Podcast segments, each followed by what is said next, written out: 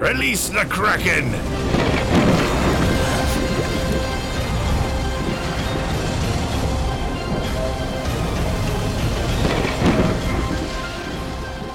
Eleven las velas, suban el ancla y embárquense juntos por la tripulación Kraken. En esta ocasión, por un universo muy, muy lejano, ya que hablaremos exclusivamente de Obi-Wan. ¿Cómo estás, Vas? ¿Cómo anda, cómo anda, Freddy? Acá, bueno, muy contento Oh, bueno, muy, muy preocupado. Veremos realmente cómo será el final del capítulo por estar charlando en uno de nuestros episodios especiales exclusivamente de lo que fue Obi-Wan Kenobi, la serie de Disney Plus que acabó esta semana. Y para ello eh, tenemos un invitado muy especial, pero primero, primero veremos la temperatura de las aguas. Vos, Clau, ¿cómo estás? ¿Cómo te sentís? ¿Lista para charlar hoy sin volvernos locos? Ah, ya no quiero charlar si no nos vamos a volver locos. Ya no mentira. es que, amigos, a los cuatro no nos puede gustar. A alguien tiene que hacer el equilibrio en la fuerza. Para eso creo que hay un invitado especial, ¿no? sí, sí. Hay un invitado especial, es Alex, Alex eh, Millares, del club de fans de Star Wars. Eh, bueno, Alex, ¿cómo estás? Hola, buenas, ¿cómo están? Un gusto y muchas gracias por la invitación de parte también del club. Estamos totalmente agradecidos por, ser parte de esta experiencia de hablar de lo que más nos apasiona, Star Wars. Sí, súper. Creo que como vamos a hablar de un solo tema, te dejo a ti, Vas, para que vayas un poquito moderando y vamos viendo, ¿no? ¿Qué, qué dice nuestro público y demás? Perfecto, perfecto. Bueno, la verdad que Alex, si bien acá todos somos eh, bastante fanáticos en mayor o menor medida de la saga, digamos que soy el el residente eh, Warsi del grupo, pero estoy seguro que nos vas a dar acá tunda en cuanto a conocimientos, en cuanto a opiniones. Pero sin perder mucho más tiempo, queremos eh, aprovechar de tocar todos los temas posibles de lo que fue la serie. Em, y en primer lugar viene una, una gran interrogante eh, que te voy a ceder la palabra para que nos comentes primero, y es, Obi-Wan Kenobi como serie, ¿aporta algo al universo Star Wars, al lore? ¿Realmente era una serie necesaria y logró el objetivo que tenía? Coméntanos.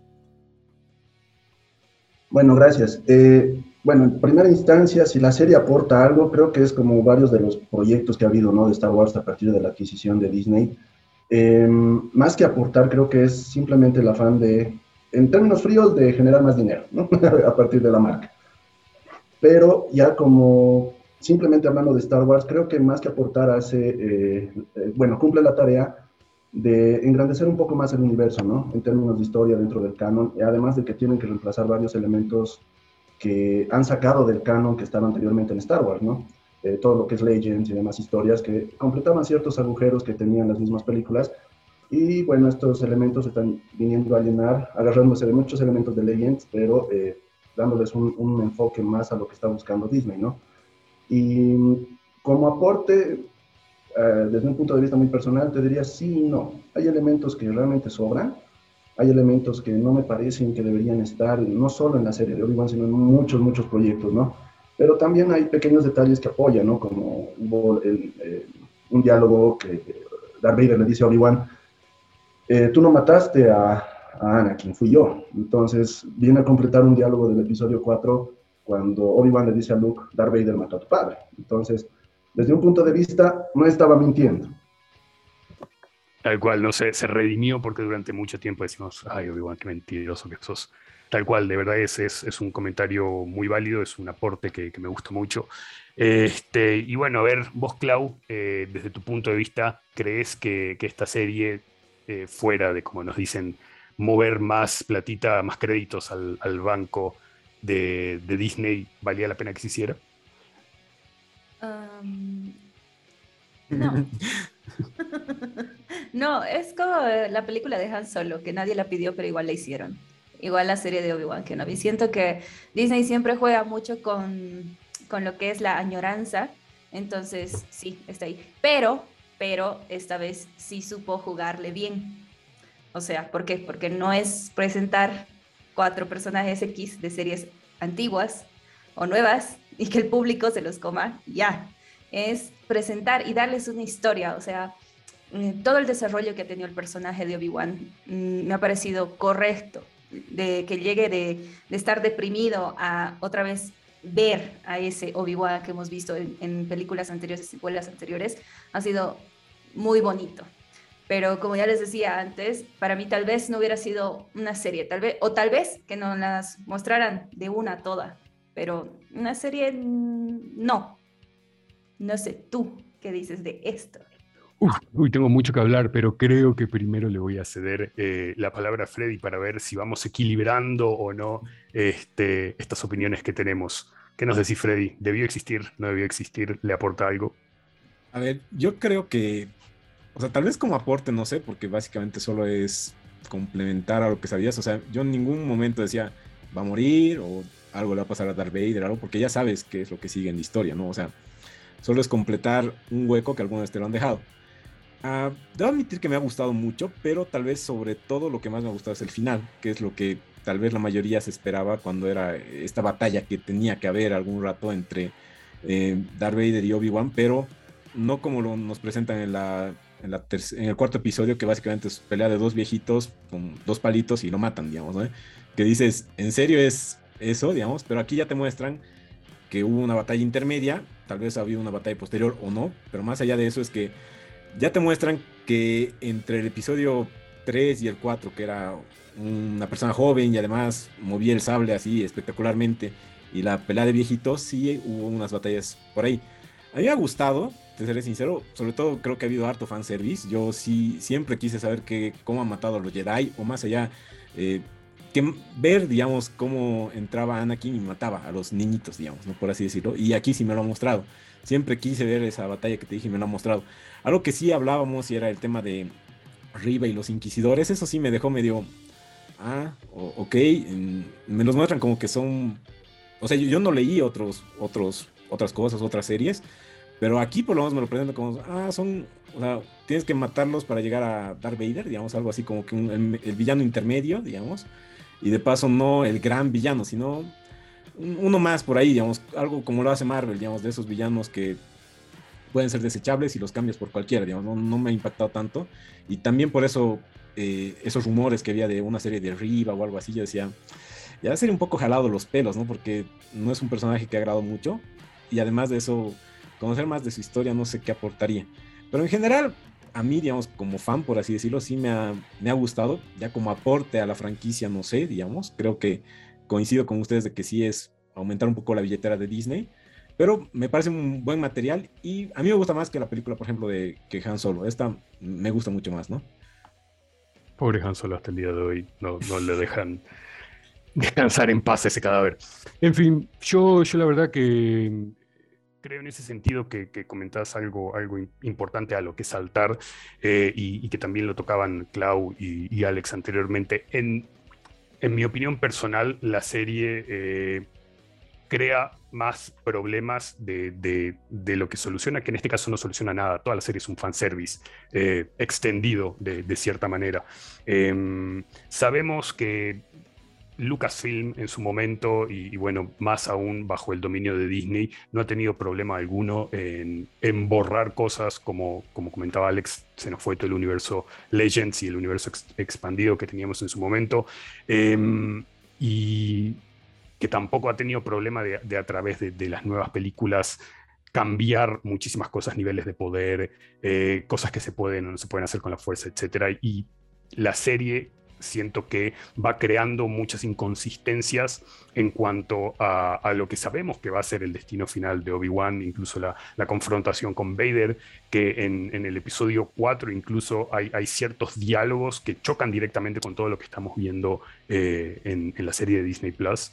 Y, más aún, eh, creo que, no solo no aporta eh, cosas que ya necesitásemos en el universo porque ya estaban establecidas, sino que le resta mucho a otros contenidos. Y acá vengo yo, que soy un gran fan acérrimo de Star Wars Rebels y de Clone Wars. Y sinceramente me enoja muchísimo la omisión absoluta que hay en la serie, que sé que era mucho una relación entre Obi-Wan y, y Anakin en este caso, pero Ahsoka, bien, gracias, y, todas otras conexiones emocionales que podrían haber sido apeladas para, para intentar ese, esa disque redención hacia, hacia Anakin, brillaron por su, por su ausencia. Así que eso, bueno, en mi sentido siento que le resta más que aportarle. opiniones muy personales, creo que, que realmente eh, es una serie que va a ser muy divisiva, va a haber gente que la ama, va a haber gente que la odia. Sí, a nivel de fans de, de Star Wars, creo que las emociones van a ser muy fuertes y, y, veremos si a todos les alcanzó el factor nostalgia para realmente poder disfrutarla. Pero también sabemos que eh, hay otros temas donde hubo quizás eh, un consenso más general y es en lo que son los aspectos técnicos, en donde también, entre paréntesis, vamos a incluir la música. Y eso era algo que nos estaba más bien eh, comentando Alex. Seguramente en, el club de fans hubo mucho debate al respecto. ¿Qué nos puedes contar respecto a, los, aspectos, a los aspectos técnicos, Alex? Bueno, en el tema técnico, no solo en el club de fans eh, en Bolivia no ha habido el debate, sino he visto en grupos mundiales de fans que tanto a los que les gustó la serie como a los que no, Em, todos chocaban en lo mismo, todos caían en lo mismo en que eh, los aspectos técnicos se veían raros, se veían mal. Los que no son muy conocedores en temas de fotografía, cinematografía, etcétera, em, se dieron cuenta de que algo estaba mal. Y los que ya saben un poco o han estudiado materia decían, ah, estos son los aspectos, no hay profundidad, no, no hay un buen juego de luces, el plano contra plano está terrible, ¿no? O sea, son elementos que eh, han ido debatiéndose mucho, hasta ahora siguen debatiendo en redes, eh, hay una escena en el episodio donde se topa, no me acuerdo qué episodio era, eh, creo que es el tercero, se topa ya Obi-Wan contra Darth Vader, ¿no? Donde se hace dar la, la paliza de su vida. Entonces, eh, Obi-Wan sale por la derecha del set, o sea, por la derecha de lo que estamos viendo en pantalla, y rompe algo que se llama la regla de los 360 grados. Y Obi-Wan entra por la izquierda, pese a haber entrado en la anterior escena por la derecha, ¿no? Entonces, rompe un poco el escenario y desubica al espectador un poco, ¿no? ¿Dónde está? ¿Dónde está parado? ¿Dónde está Darth Vader? ¿Por dónde lo está persiguiendo? Hay un analista de cine en YouTube, me olvidé el nombre en este momento, que hizo un análisis de por dónde entró Darth Vader para sorprender a Obi-Wan y me dice, básicamente Darth Vader sería el correcaminos por la manera en la que llegó al frente de Obi-Wan, ¿no? Entonces, son elementos que sí han empezado a dañar eh, mucho también en la persecución de Leia, no sé si en el primer episodio, eh, parecía una persecución de los Looney Tunes, nadie podía agarrarla, no entendíamos por qué. Era cuestión de estirar el brazo a veces y nadie, nadie podía agarrarla, era, era chistosísimo eso, ¿no? Y bueno, son elementos que han ido perjudicando, creo yo, al, resultado final. Es un tema más que todo de la dirección y también de edición. A veces Obi-Wan está con el brazo arriba, en la siguiente está con el brazo abajo, entonces no han tenido suficiente cuidado en esos aspectos pequeños que cualquiera diría son rebuscados, pero una vez que empiezas a ver y ver, y, eso es lo que hacemos los fans de Star Wars, vemos 10.000 veces el mismo producto, nos empezamos a dar cuenta de esos pequeños errores que empiezan a pesar, ¿no? Eh, la directora Deborah Chow creo que comete un error garrafal como directora, eh, no se nota como un trabajo profesional, visualmente hablando, técnicamente hablando, y bueno, el uso de la música es lamentable desperdiciar a John Williams, ¿no? Eh, la música, tanto la fotografía como la música vienen a ser partes elementales de, la narración. La música suena, pero no va relacionada a la acción que está pasando, por ejemplo. Le pusieron la música más... Eh, bueno, no, me acuerdo el término, la música más trillada para escenas que deberían tener un, alto valor eh, emocional o de suspenso, ¿no? Cuando aparece Darth Vader sigue la misma tonalidad que hace un momento que estaban eh, hablando, digamos, ¿no?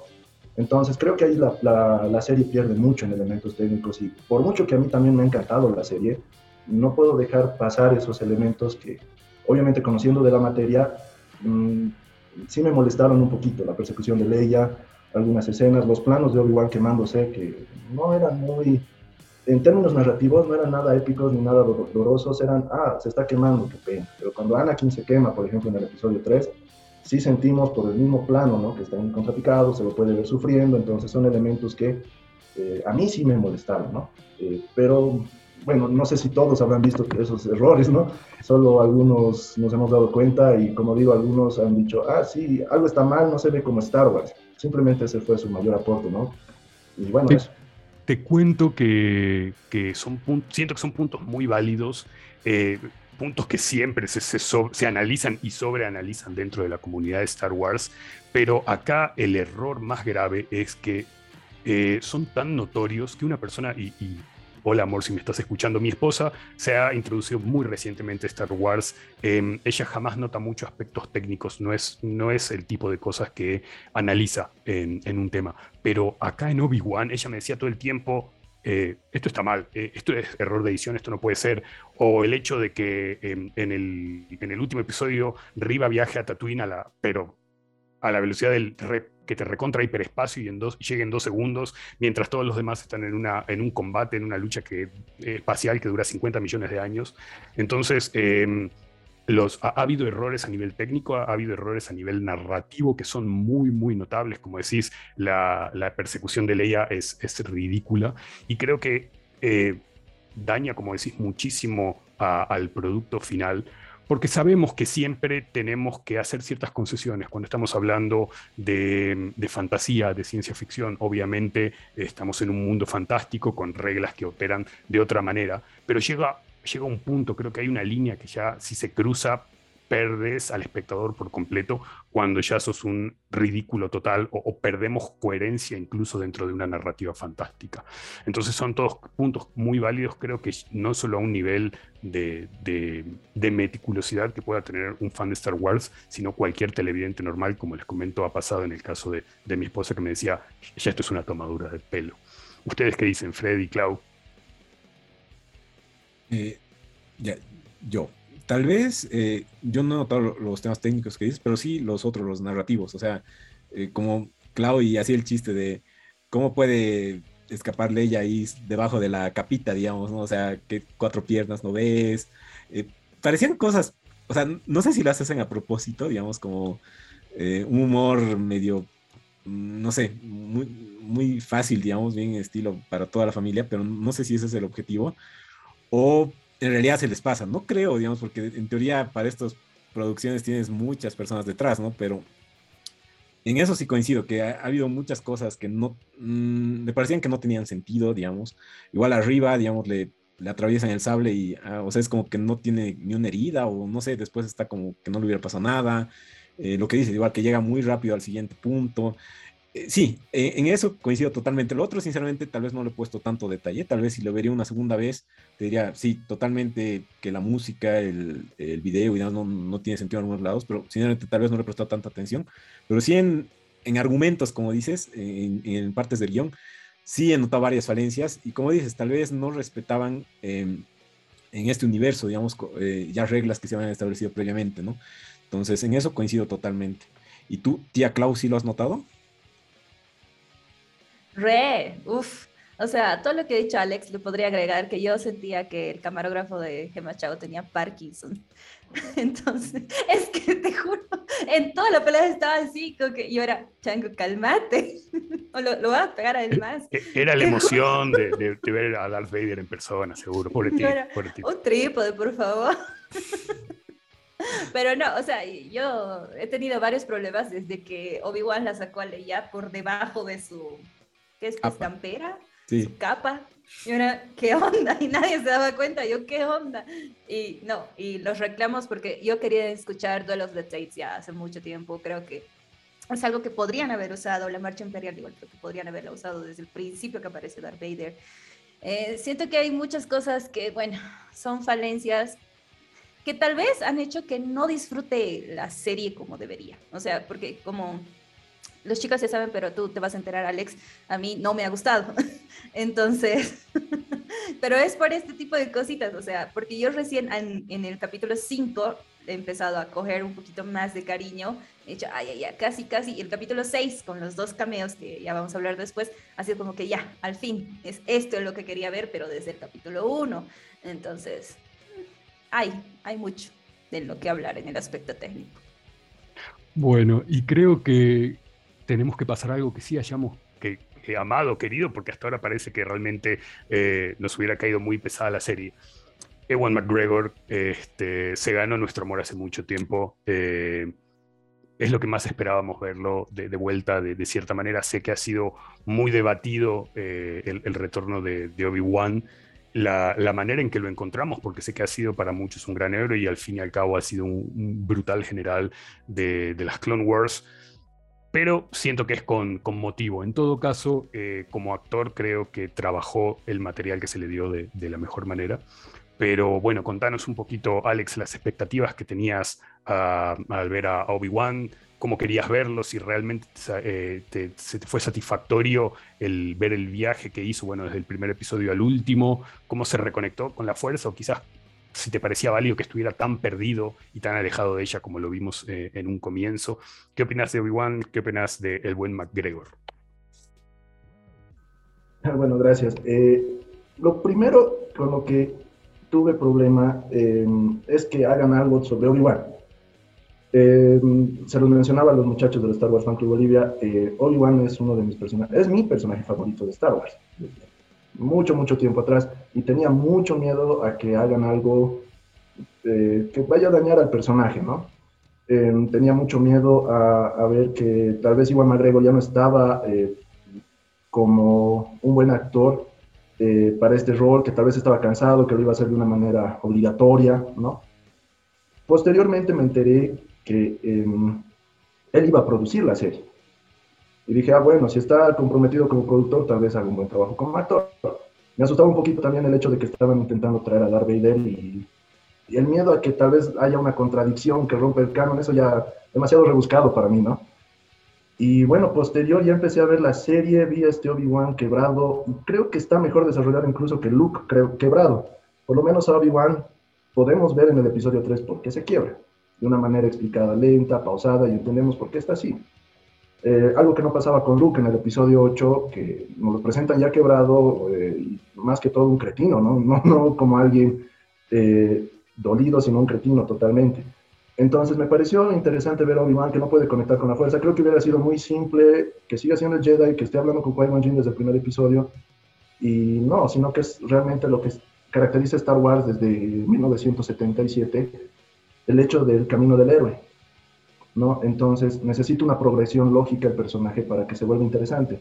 Obi-Wan está dañado, está perdiendo sus batallas, eh, tiene una desconexión con la fuerza, algo muy similar a lo que pasa en el videojuego de Jedi Fallen Order, ¿no?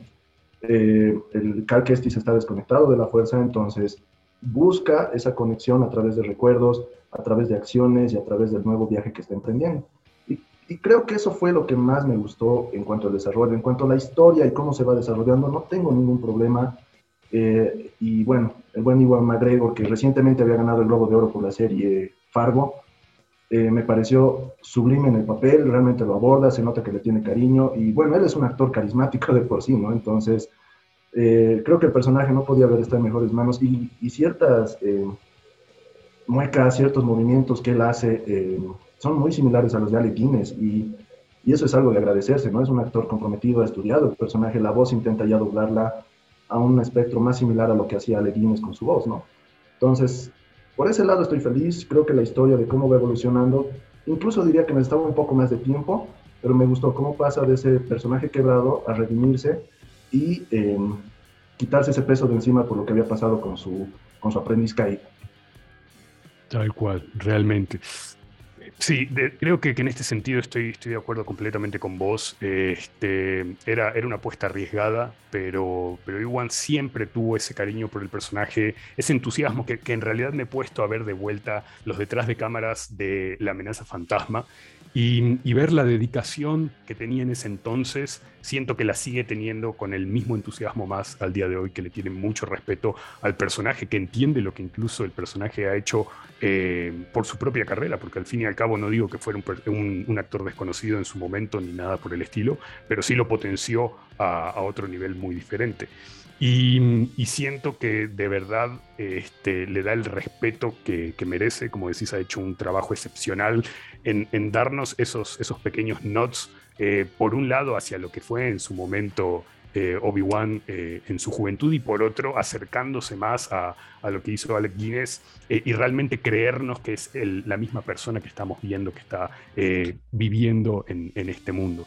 En ese sentido, completamente de acuerdo, creo que em, en las escenas más emocionales, si bien, como decías, nos puede haber fallado el director, la cámara y todo lo demás, las emociones que, vivimos a través de él, de sus facciones, esa, ese conflicto y esa conversación final con, con Anakin, realmente es por él que, nos lo vende correctamente, que sentimos lo que nos hace sentir em, y, le, debemos, le debemos a él como actor el poder habernos transmitido eso y obviamente también los escritores, ¿por qué no? Eh, que supieron mantener el, tono de cierta manera de quién era, es y será eh, el personaje. Eh, a vos, Clau, te, te convencieron esos ojitos tristes, esa mirada penetrante, esa barba incipiente. ¿Eso al menos te gustó? Lloré, lloré, o sea, no, no estaba tan feliz, pero creo que el, el hecho de de perder un amigo, porque yo sentía que, que Obi-Wan estaba perdiendo a su amigo, me llegó, me llegó esa escena y sí lloré un poquito. Pero creo que es, es parte de, de, lo que dicen, ¿no? Alex, que se compromete tanto con el personaje que hace, hace sentir esas emociones. Y, y yo siento que sí, eh, Obi-Wan, sí, ya, a ver, ha tenido el desarrollo que ha tenido que tener. O sea, ha llegado a la cúspide. Pero insisto, podía haber sido más corto. No sé, Freddy.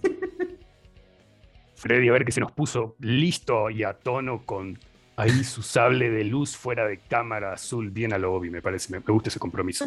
Sí, sí. Bueno, antes que eh, saludar y agradecer a todos los que están comentando y dando like, a Wilson, Víctor Hugo, Mariela, Giovanna, Vanessa y demás, y a todo el fan club que está al parecer aquí en el vivo si quieren pueden comentar y agregar a lo que estamos debatiendo.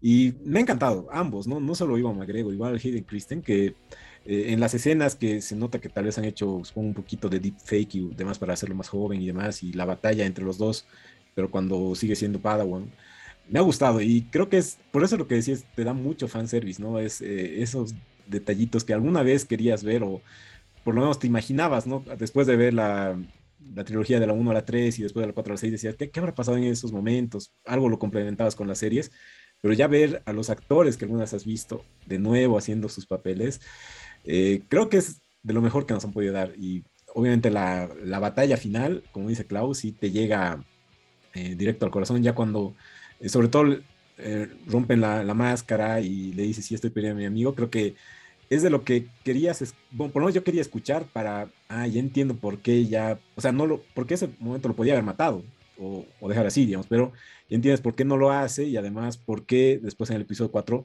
básicamente se deja vencer, ¿no? Porque yo sigo insistiendo que es pelea de viejitos, pero al final es obvio que se deja vencer para dejar la batuta a, a lo que sigue, ¿no?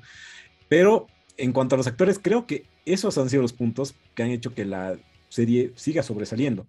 Eh, como has dicho, eh, podemos seguir encontrando eh, detalles que no nos han gustado, cosas que no están, pero bueno, la serie ya está hecha, es la que va a ser y al parecer es la que se va a mantener canon en Star Wars. Entonces, a mí volver a estos actores a verlos me encantó. O sea, es lo que más me ha gustado de la serie.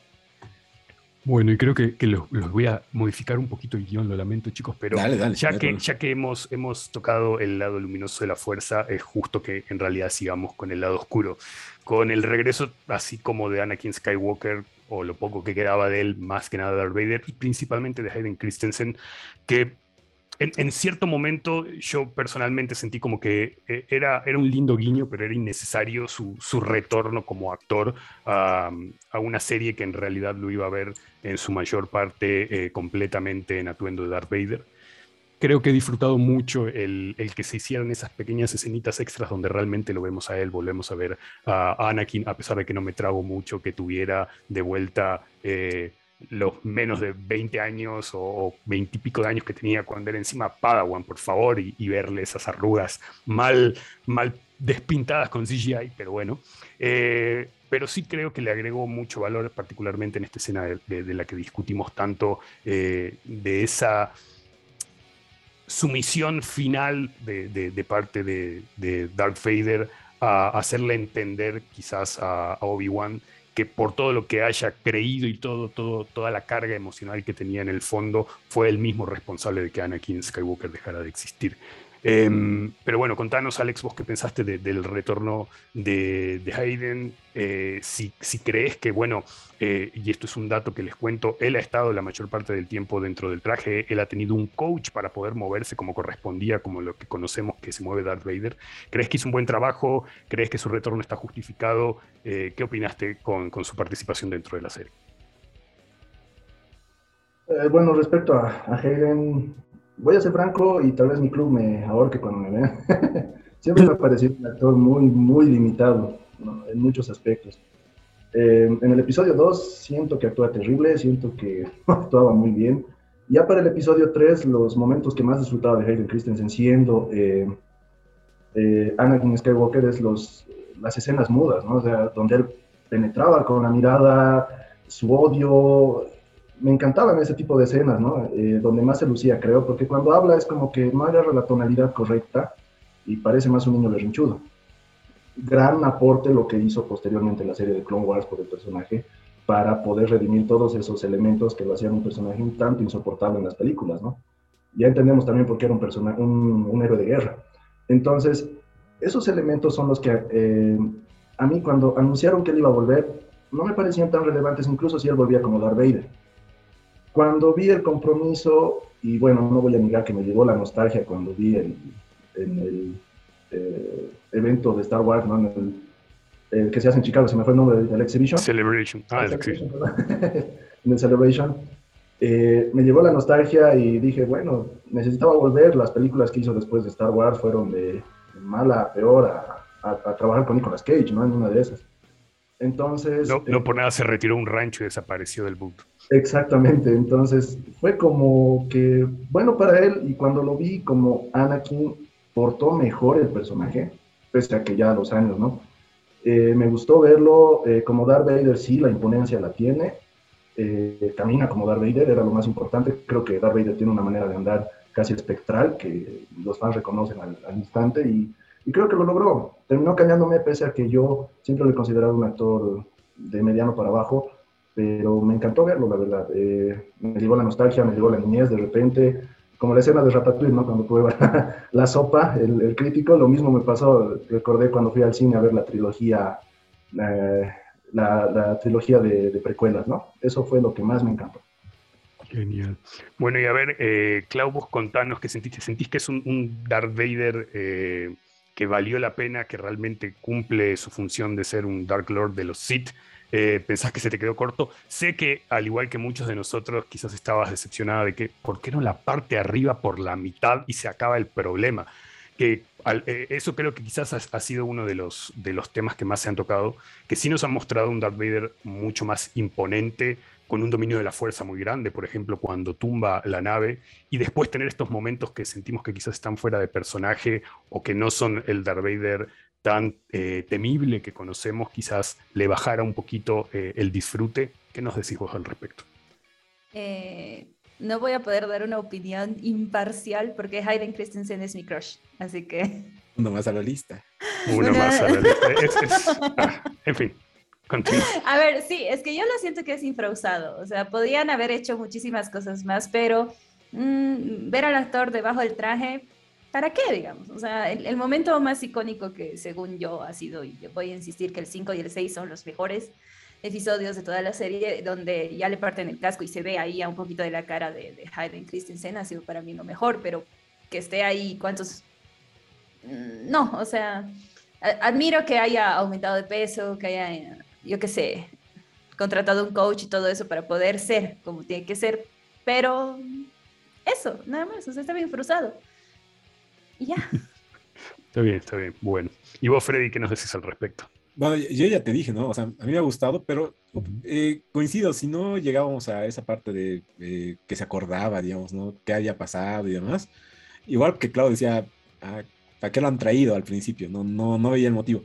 Pero eh, ponte desde mitad de la serie hasta el final, me ha gustado. Y de hecho, son cosas así como esos detalles de solo ver su ojo, sabes que es él, digamos, ¿no? Por más que está con una máscara y debajo de la máscara está con maquillaje y solo se ve el ojo, digamos, sabes que es él. Y me ha, me ha gustado, como te digo, para mí los actores es lo que más destaco. Y además también destaco que nos siguen comentando los amigos del fan club, así que súper bien, Alex, hay un gran apoyo del fan club. Fuerza, fuerza el fan club. Y bueno, creo que ya que hemos tocado a estos personajes, les voy a volver a cambiar el guion de vuelta y tocaremos un poquito eh, ¿Qué, les parecieron las escenas de acción? Yo sé que acá Freddy ha estado hablando mucho, eh, por un lado, de, de, lo que fue episodio 4, que sabemos que para esa época, bueno, quizás teníamos muchas limitantes que no vimos en las precuelas, eh, donde realmente las peleas, particularmente de, los lightsabers, han sido eh, de lo más destacable de la saga hasta el día de hoy, creo que solo comparables quizás con las series animadas. Em, quizás esa escena misma de la que tanto estamos hablando, quiero hacerle un gran saludo a Star Wars Rebels de, nuevo, porque esa escena que vimos en realidad es un espejo de lo que fue el encuentro entre Ahsoka y, Darth Vader en las últimas temporadas de, Rebels. Pero eh, sí nos hemos podido olvidar de las abismales peleas de las secuelas y hemos vuelto a una acción que quizás en el primer encuentro entre Darth Vader y Obi-Wan no fue eh, lo que esperábamos eh, a nivel narrativo era muy válido quizás, pero en ese último capítulo de verdad que los nods a la pelea original entre, entre Anakin y Obi-Wan, la coreografía en general eh, fue una cosa que extrañábamos mucho eh, y en mi opinión es un punto muy, muy destacable de la serie. ¿Estás de acuerdo conmigo, Alex? Quizás no tanto. Eh, bueno, antes de, contestar, quiero saludar a los chicos del club. Muchas gracias, muchachos, por el apoyo. Y también he visto que mi esposa ha comentado, entonces, mi amor, gracias.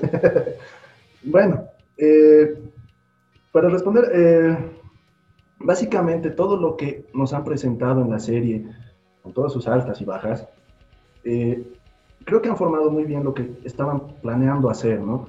la acción, si bien, hay que admitirlo, no está bien filmada la acción en la serie, ¿no? Pero ver esos momentos en que eh, Obi-Wan, por ejemplo, mueve el sable de la manera característica que lo hacía, eh, la pose que hace con los dedos de frente y el sable ¿no? aquí arriba, entonces, son esas cositas que le gusta a un fan. Por muchos errores que vaya a tener, siempre nos va a gustar esos pequeños elementos a manera de contentarnos, ¿no? Em, el, el, fin de usar eh, elementos más prácticos y mezclarlos con CGI tal vez les falló un poco, pero es interesante también ver cómo este trabajo empieza a ayudar a crear una narrativa y a veces sumergirnos. por ejemplo, la escena en la que Obi-Wan alza las rocas con el poder de la fuerza para lanzárselas a Darth Vader y darle duro. Em, me encantó, me encantó la primera vez que la vi. La segunda vez que vi el episodio me di cuenta de lo mal que estaba el CGI. Entonces, eh, son elementos que me han empezado a pesar mucho, ¿no? Eh, personajes, por ejemplo, como los inquisidores que hace referencia a Star Wars Rebels, muchos dijeron, no, ah, estos nuevos personajes no son muy buenos. Y muchos no saben que estos personajes existen incluso antes de Star Wars Rebels, vienen desde 1987 para un juego de rol, ¿no? que luego han sido descanonizados y los volvieron a tomar como parte del canon en Rebels. Entonces, eh, fue, fueron elementos que a mí me gustaron. El personaje de Reba no me parece tan malo, sí tiene un innecesario desarrollo en una serie que no le pertenece, que creo que no era el lugar, y em, creo que ver todo eso es un factor tan nostálgico que le va a gustar a un fan. Ahora, creo que esa es también la mayor debilidad de la serie. Em, si no estás enganchado con el universo de Star Wars, te va a parecer una serie paupérrima, como una de las tal vez primeras series de lo que fue, perdón, posteriores series de lo que, series de lo que fue Star Trek. Todos decían que baja calidad, esto, lo otro, y va por ese lado. A los fans de Hueso Colorado nos ha encantado esto, pero tal vez la gente que vaya a verla vaya a decir, no, esto es Star Wars y bueno, ahí creo que es donde va a haber la división, ¿no? Y creo que la serie se agarra mucho de la nostalgia y, no es, y es algo que está pasando no solo en Star Wars, sino en diferentes medios, ¿no? En diferentes películas, en diferentes series, se agarra mucho de la nostalgia como el elemento sustancial de sus obras. Y creo que Obi-Wan no es la excepción, sino que asienta mucho eso. La verdad que sí, totalmente, totalmente de acuerdo y creo que esto nos permite hacer el salto, este, a ver qué nos van a decir Freddy y Claudia seguramente, a, lo que fueron esta mezcla de nuevos y viejos personajes. Por un lado tenemos eh, lo que a mí me, pareció un, rol interesante de, la pequeña Leia, que si bien trae una serie de inconsistencias al canon muy grande, eh, la actriz a mi esposa la enloquecía, que por cierto mi esposa también está en el chat, así que hola amor, ¿cómo estás? Nos están apoyando las esposas jugar si es el día de hoy. Em, sí, sí, sí aportó una emocionalidad, una ligereza muy, muy interesante, em, pero quizás también eh, en cierta parte dañó el, un personaje que ya teníamos en nuestra cabeza muy desarrollado. Mientras que por otro lado vemos personajes eh, nuevos o interpretados por primera vez en live action, como ser Riva, que sabemos que lamentablemente para, la actriz tuvo muchísimo backlash eh, en internet, tuvo mucho hate, eh, que no lo condonamos bajo ningún punto de vista, pero como personaje de verdad que se ganó, eh, yo creo que el odio de muchos, porque como decía Alex, no era su serie, no, no tenía pito que cantar eh, acá y robándonos de momentos y escenas y tiempo en un personaje que verdaderamente no invertimos eh, emocionalmente ni un centavo y que nos desagradó desde un principio. Em, creo que, esos han sido quizás los dos personajes más debatidos, pero les dejo acá el, micrófono a Clau, a Freddy, para que nos cuenten qué pensaron de Riva, qué pensaron de Leia, y de último, por supuesto, vamos a, cederle de vuelta el micrófono a Alex para que toque los puntos de esos personajes adicionales que quizás eh, gustaron o disgustaron en mayor medida. Sí, mira, aquí José Miguel en el chat nos dice que Riva no es mal personaje, pero igual que Alex piensa que no debió tener, no es interesante y no debió tener ese protagonismo, ¿no? Ese papel. Yo eh, opinaba, digamos que, o sea, actuando, por así decirlo, o sea, sí, ese odio que le tenías estaba justificado por las acciones que hacía, pero yo lo veía como en Game of Thrones a Joffrey, además que era un personaje que querías odiarlo, entonces, si lo estaba odiando era como que estaba haciendo bien el papel, o sea, es de esos tipos, tipo Draco Malfoy, que lo, quieres odiar por las cosas que hace.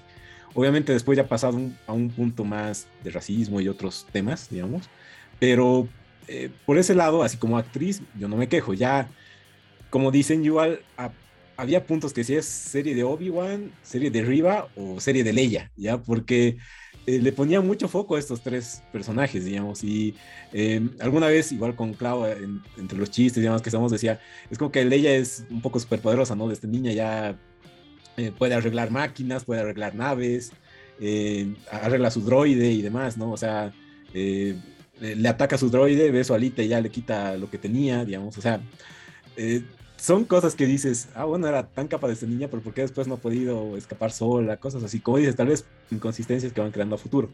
en el personal, eh, de Riva no me quejo tanto porque, bueno, entiendo que tal vez esa era la idea de hacer el personaje que lo odies. Eh, tal vez otro se queja un poco más de la actuación, ¿no? Y Leia yo lo veo tipo Grogu, ¿no? En Mandalorian, que era el personaje tierno y cute que obviamente después te va a generar más ingresos, no sé, eh, sacando peluches, sacando juguetitos, etcétera, porque como dices, igual que a ti, tu esposa y mi esposa es de las cosas que más te gusta ver ahí tan tierna la, actriz y las cositas que hace, o al final igual cómo se viste y demás, ese cosplay yo creo que las niñas van a tener después en Halloween sí o sí. Entonces, eh, entiendo que es ese equilibrio que tratan de hacer, ¿no? De dar nuevas historias, pero a la vez tienes que sacar productos que van a vender, ¿no? O sea, es, es, es un poquito cómo se maneja la industria y cómo tienes que que manejar al final estos, estos tipos de franquicias, no solo dando nuevas historias, sino generando nuevos productos, ¿no? Es como va a seguir subsistiendo Disney. Yo lo veo así, pero tú, tía Clau, con la Leia superpoderosa. No, es Leia ingeniera, ingeniera, de naves y robots. Imagínate, yo quisiera tener ese, ese conocimiento de robots a los 10 años, miércoles. O sea, yo amaba a Leia, amo a Leia, no, no la hateo, pero amado. Este, la que sí me molesta un poco es Riva, pero por todo el desarrollo que tiene. O sea, siento que es un personaje igual innecesario. Siento que han querido darle como que entrada para la serie que va a venir eh, para ella, que igual la veo innecesaria. Pero le doy toda la razón a Freddy. Son cosas necesarias porque ya es una franquicia y una franquicia tiene que pues generar. Entonces, estas cosas son necesarias para que se vaya generando más dinero, porque obviamente Disney es lo que quiere. Tal cual. Creo, creo que como dato muy gracioso, estábamos viendo el, primer capítulo y aparece por primera vez Lola, que obviamente entre toda la fórmula Star Wars siempre tiene que haber un de nuevo. Y digo, uy, ahí va el juguete más vendido en la Navidad de este año. Y no termino de ver el capítulo que entro al blog de Star Wars y ya habían anunciado dos versiones o tres versiones diferentes. digo, realmente es una maquinaria, esto es una maquinaria eh, brutal. Tal cual. Bueno, vos contanos, eh, Alex, ¿qué pensás respecto a, Mini Leia? así es, bueno, parte de esta fórmula que se tienen que cumplir, como se ha cumplido durante años y, hemos visto recientemente con Grogu. Eh, comentarios adicionales de, los que ya nos diste respecto a Arriba y quizás a, alguno de los otros personajes que te gustaría destacar. Eh, bueno, en cuanto a Leia, sí tuve un problema, no porque el personaje me pareciera desagradable, creo que tiene esa esencia de Leia, y tiene la esencia de una niña de esa edad créanme, tengo cuatro niños, entonces sé, sé, exactamente cómo se comportan en esa edad, la rebeldía que tienen y demás, ¿no? Porque ya van desarrollando su carácter. En ese aspecto me gustó, no, no tengo mayor problema. Me gustaba que incluso lo llame Ben Obi-Wan sin saber que es Obi-Wan. Hasta que llega el último capítulo y le dice Obi-Wan. Entonces, ah. que me rompe la, la, cronología, me rompe un poco el canon, eh, porque cuando Obi-Wan muere, A es como que, ay, no llores, Luke, qué pena. A lo siguiente, ¿no? Y bueno, creo que la falta de emociones que existe en el episodio 4, porque hay que admitirlo, no es una película perfecta, eh, choca mucho con lo emocional que llegan a ser los nuevos productos de Star Wars, ¿no? Entonces, a Leia le muestran con un gran sentimiento por los seres que tienen. En el episodio 4 es como, uy, destruyeron mi planeta, qué pena lo siguiente. Mataron a Obi-Wan, qué pena lo siguiente, ¿no? Entonces, creo que ahí sí no, no lo pensaron muy bien, el enlace. Tal vez pensaron que porque Leia no ve morir a, Obi-Wan, eh, lo va a dejar pasar como si nada, pero no sé, ahí sí tengo un choque, ahí sí tengo un problema y creo que rompe un poco con la cronología emocional. El tema de Luke me pasa lo mismo cuando conoce a Obi-Wan y le entrega la navecita de juguete. Me gustaba más la idea inicial de que el juguete llegue de manera anónima y sea uno de los juguetes favoritos de Luke. Pero cuando entra a la base de lo que es, em, se conocen y sabe que Ben Kenobi le ha dado ese juguete, no lo recuerda con mayor cariño cuando vuelven a encontrarse en el episodio 4. Porque obviamente Luke sí conoce a Ben Kenobi, no sabe que él es Obi-Wan Kenobi, pero em, no sé, como que algo no cuadra en el rango emocional de los personajes, ¿no? Es como que no había, ah, sí, se murió, qué pena, uy, a lo que sí, ¿no? Entonces son cositas, eso sí me desagradó. En cuanto a Reba, creo que, bueno, básicamente lo dije todo, ¿no? Era un personaje no malo, pero no debería estar ahí. Creo que Disney corrió con el tema de llenar los huecos de dónde están eh, cada personaje. Yo tenía otra idea para esa inquisidora, porque no los han mostrado a todos completamente. Creo que ella recién completa el, par. Pensé que iba a ser Barry y Sophie, este, esta nueva inquisidora, porque es Luna Jedi que se va al lado oscuro. Y yo decía, sería un gran eh, momento para ponerla una ex Padawan del Templo Jedi para que se confronte con Obi-Wan. Hubiera sido, creo, mejor. No entiendo algunas decisiones por qué las han tomado, han dejado muchos personajes de lado. E incluso yo estaba esperando que tal vez mencionen un poco de lo que era el Alba Escarlata, la organización criminal de Darth ¿no? Que igual se quedó en el vacío desde Han Solo y no sabemos qué más va a pasar con eso. Hubiera sido interesante ya darle un poco de contexto a todo lo que pasa porque pasan en la misma época que la película de Han Solo, precisamente, ¿no? Entonces, eso, eso creo que son los puntos más importantes respecto a esos personajes. Buenísimo, sí, la verdad que eh, varias oportunidades eh, perdidas lo que nos lleva a tocar un, tema un poquito escabroso. Eh, si decimos que quizás esta serie no tenía razón de ser, nos encontramos en un dilema cuando hemos visto que definitivamente de, parte de los actores y, por qué no de la misma corporación hay un interés por hacer una segunda temporada.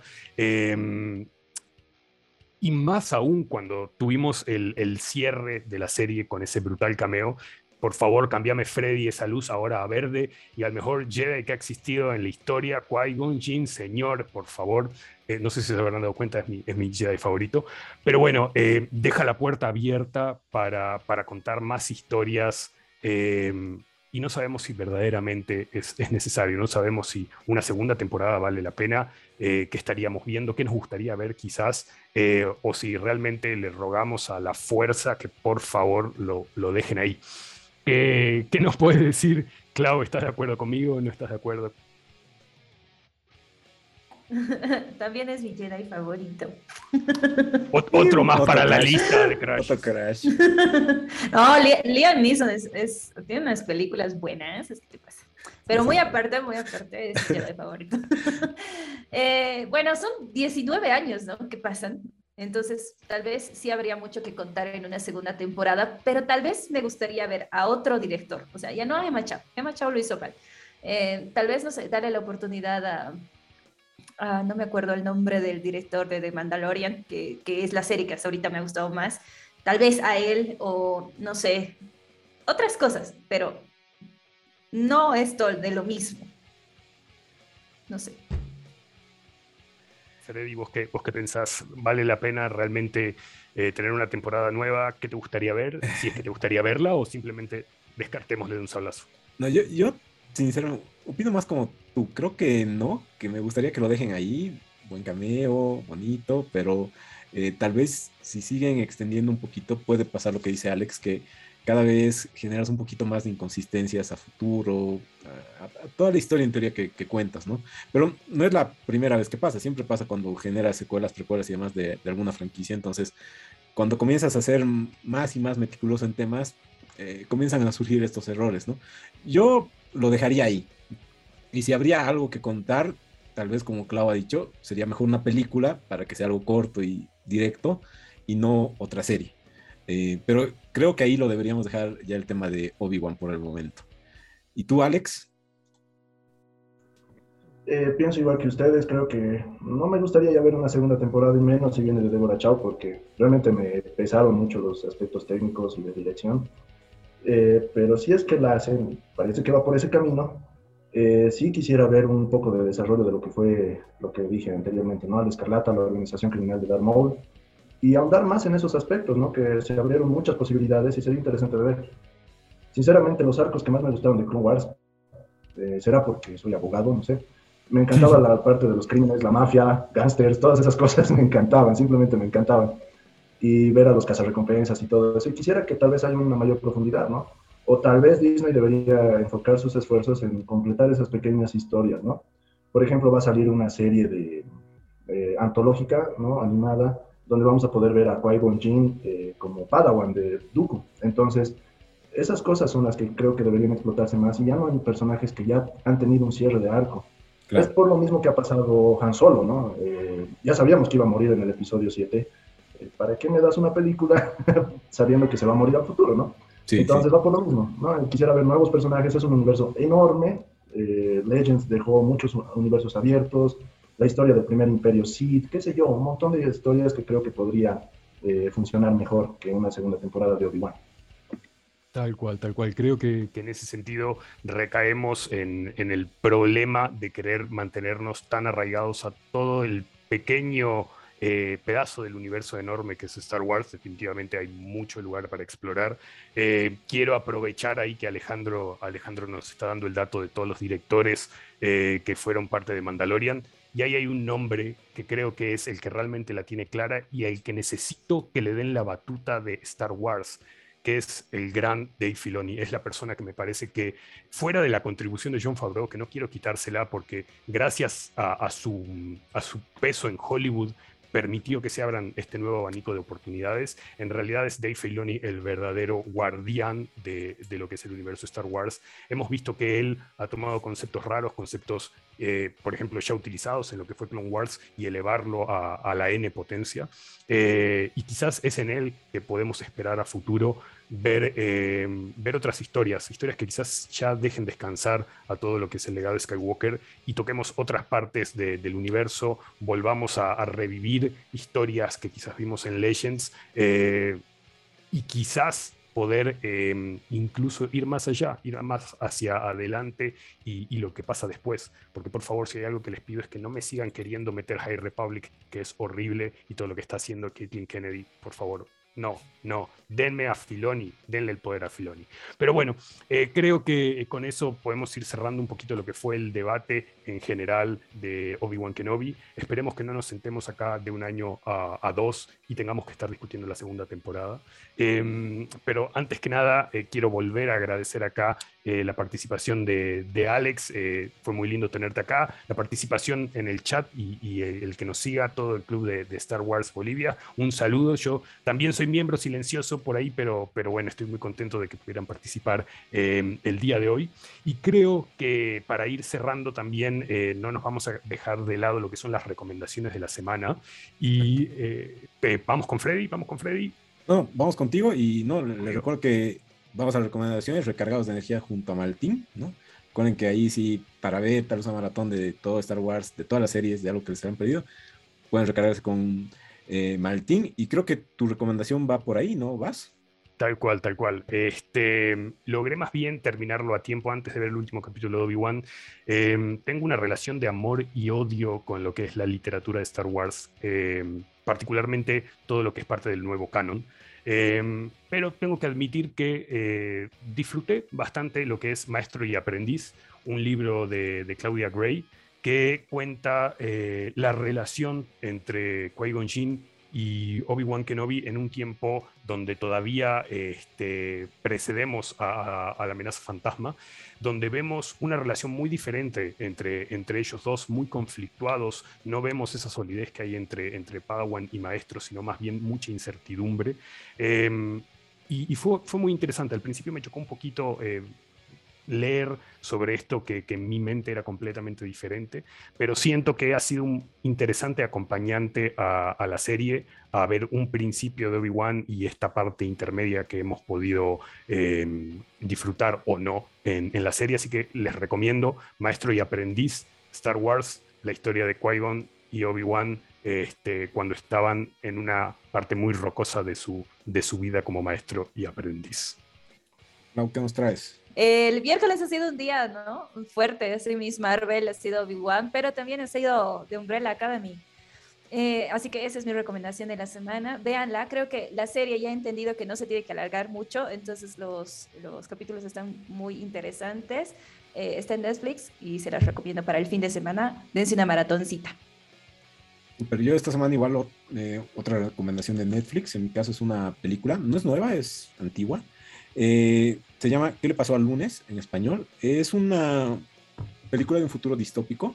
Lo interesante es que el inicio comienza con algo que sí nos podría pasar, que es por la sobrepoblación, no hay alimentos, entonces como que hacen la gran China y nadie puede tener más de un hijo, pero hay alguien que tiene siete hijos y bueno, ahí rompe las reglas y ya comienza una trama interesante. Ah, tiene grandes actuaciones, es creo filmada en París, Francia, por ahí, me gusta mucho. Así que van a verla. ¿Y tú, Alex, qué nos recomiendas esta semana? ¿Algo de Star Wars o qué? Eh, sí, en realidad, eh, bueno, yo he estudiado dos carreras, una de ellas es cine. Eh, siempre recomiendo fanfilms. Recientemente salió uno hace dos semanas que se llama X-Wing. Nos los pasaron precisamente en el grupo de Star Wars Fan Club Bolivia.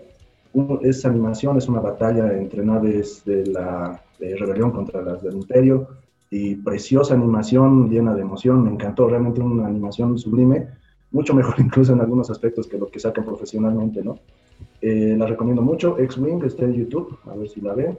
Y fuera de Star Wars, tal vez una serie, si les gusta, tal vez eh, em, el cine de crímenes y demás cosas, está en HBO World Walk Empire, que el piloto lo dirige Martin Scorsese, una joyita en bruto, ¿no? Entonces la recomiendo mucho. Buenísimo, buenísimo. Y bueno, vas, dejo para que puedas cerrar el episodio. Bueno chicos, eh, nuevamente queremos agradecer a todos los que estuvieron hoy escuchándonos en vivo, a todos los que van a estar escuchándonos en diferido a través del el podcast. Esperamos eh, que no sea la última vez que nos visite Alex o que nos acompañe eh, el club de Star Wars. Y ya saben, donde las aguas se agitan, ahí está el Kraken. Súper, gracias Alex, gracias por todo. Nos vemos en otra. Bye bye. Gracias por la invitación, saludos desde el Star Wars Fan Club Bolivia. Bye. Good job. Release the Kraken!